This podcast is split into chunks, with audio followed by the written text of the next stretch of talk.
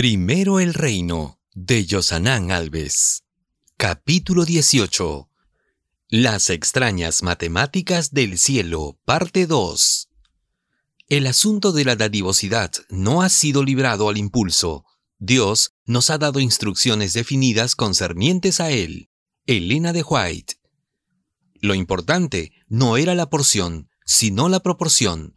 Los ricos dieron una pequeña porción de su riqueza, pero la viuda dio todo lo que tenía. Warren Wiersbe. En el capítulo anterior, vimos que las extrañas matemáticas del cielo cumplen con los siguientes criterios. A. El sacrificio que supone la entrega realizada. B. El porcentaje que representa. C. El sentimiento con el que se da. La ofrenda de la viuda implicaba un gran sacrificio basado en un porcentaje. ¿Cómo lo sabemos? Jesús dijo que la viuda pobre echó más que todos los contribuyentes al tesoro, porque todos ellos echaron de lo que les sobra, pero ella, de su pobreza, echó todo lo que poseía, todo lo que tenía para vivir. Marcos capítulo 12 versículos 43 y 44. Jesús dijo que la viuda ofreció más que los demás. Si el criterio fuera el valor, esto no sería cierto, pero si el criterio es un porcentaje, entonces la afirmación es verdadera. Ella estaba dando el 100% de lo que poseía, y esto era mayor que todos los demás porcentajes devueltos ese día. Elena de White declara, Así enseñó que el valor de la dádiva no se estima por el monto, sino por la proporción que se da y por el motivo que impulsa al dador.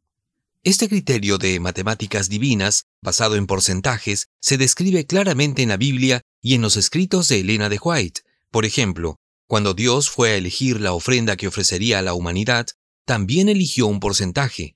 Nota las siguientes citas. El abnegado amor de Cristo se reveló en la cruz. Él dio todo lo que poseía y se dio a sí mismo para que el hombre pudiese salvarse. Al dar a su Hijo, nos ha vertido todo el cielo en un don. Hay una palabra en estas citas que nos hace comprender qué porcentaje eligió Dios para su ofrenda por la humanidad perdida. Todo, un día en el cielo, Dios decidió cuánto se daría por la salvación del mundo. Cristo determinó en consejo con su Padre no escatimar nada, por muy costoso que sea, no retener nada por muy elevado que fuese su valor, para librar al pobre pecador.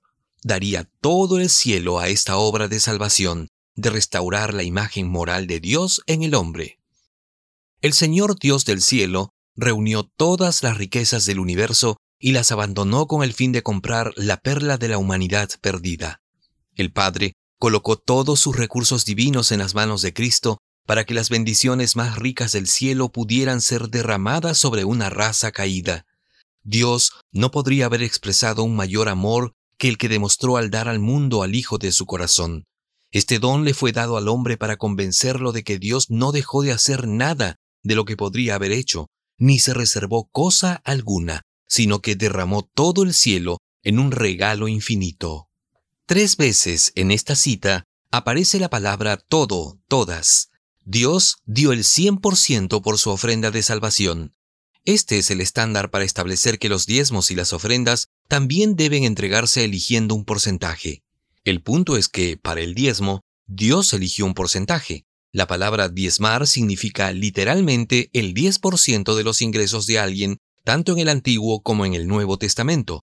Según Russell Champlin, la palabra diezmo significa la décima parte de algo. En relación con las ofrendas, Dios dio libertad al adorador para elegir el porcentaje a devolver.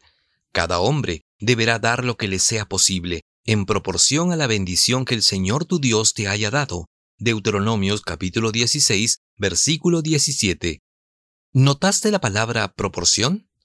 La proporcionalidad se practicaba en las normas divinas del Antiguo Testamento sobre la vida religiosa y civil. En las orientaciones para la adoración, cuando los hombres iban al templo, debían dar ofrendas en la proporción que pudieran dar según la bendición de cada uno. Deuteronomio 16:17. Es decir, la proporción está de acuerdo con la prosperidad. Más bendición, más ofrenda. No se trataba de una cuestión de valor aleatorio y sin referencia alguna, sino de proporción según la bendición. El punto de referencia es la ganancia que obtuvimos. La Biblia se refiere al porcentaje de lo que ganamos. El apóstol Pablo ratifica este principio en el Nuevo Testamento cuando dice que el primer día de la semana cada uno de ustedes aparte y guarde según haya prosperado, para que cuando yo vaya no se recojan entonces ofrendas. Primera de Corintios capítulo 16 versículo 2.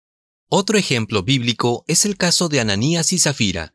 Vieron a un hombre llamado Bernabé que entregaba el 100% del valor de la venta de un campo a los apóstoles para que lo usaran en la predicación del Evangelio. Hechos capítulo 4 versículos 35 al 37.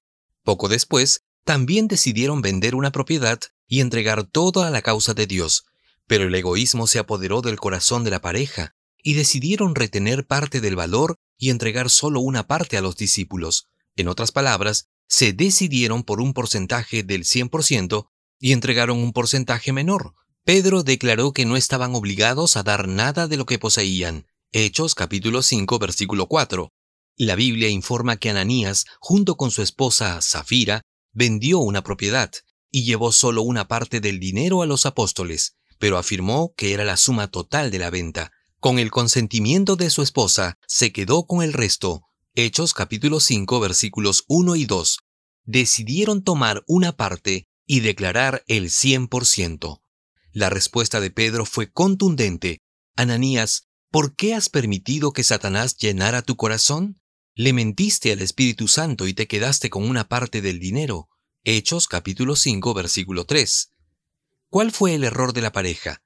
Mentir en relación con el porcentaje que estaban dando. Las siguientes citas afirman este principio de proporcionalidad de diezmos y ofrendas. En el sistema bíblico de los diezmos y las ofrendas, las cantidades pagadas por distintas personas variarán enormemente, puesto que estarán en proporción a sus entradas.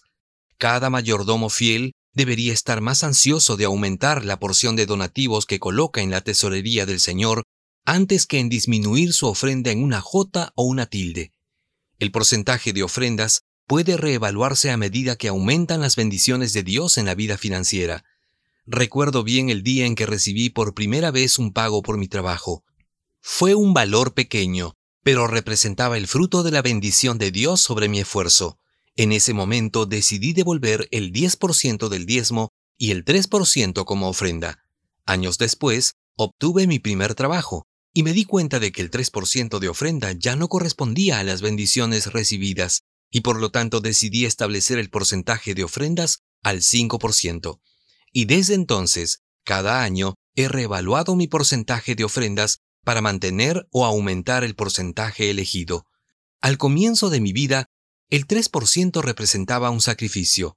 Hoy ya no lo representa, así que necesito reevaluar el porcentaje mirando las bendiciones recibidas. Un buen resumen sería 1. Las ofrendas y los diezmos deben entregarse en base a un porcentaje. 2. Dios eligió el porcentaje del diezmo. El adorador elige el porcentaje de las ofrendas. 3. Esta es la forma de que los diezmos y las ofrendas no sean entregados por impulso o sin pensar. 4.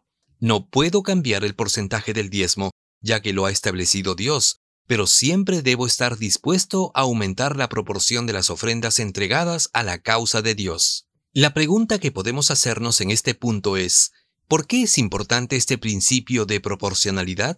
¿Por qué no puedo abrir mi billetera en el momento de las ofrendas y elegir los billetes que se entregarán como ofrenda? La siguiente historia puede ayudarnos a encontrar la respuesta.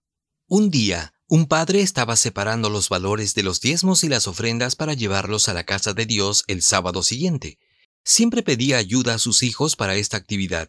La intención era tener la oportunidad de enseñar a los niños los valores del reino de Dios y los principios de fidelidad. Ese mes, la familia estaba devolviendo los diezmos y las ofrendas del salario, el décimo tercer salario, aguinaldo, y una ayuda económica que habían recibido de un pariente cercano. Ese padre había decidido devolver un monto de ofrenda del 15%. Cuando terminaron los cálculos y los niños vieron el valor total, se dieron cuenta de que era una pequeña fortuna desde su perspectiva. Se sorprendieron y dijeron, Papá, es mucho dinero. ¿Estás seguro de que vas a entregar todos esos diezmos y ofrendas?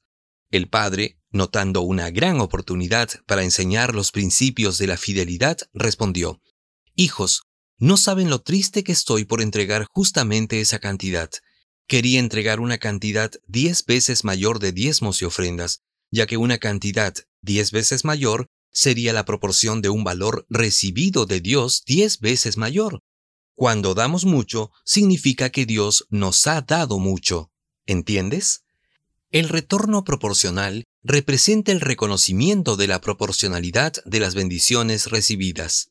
Para devolver un porcentaje de diezmos y ofrendas, inevitablemente tengo que calcular las bendiciones recibidas de Dios, y mirar las bendiciones recibidas debería llevarnos a expresar nuestra fidelidad a Dios. Hoy quiero invitarte a orar y establecer tu porcentaje de ofrendas. Si ya devuelves las ofrendas en base a un porcentaje, puedes en este momento orar y mantener el porcentaje elegido o volver a establecer el porcentaje. Señor, decido en oración que mi porcentaje actual.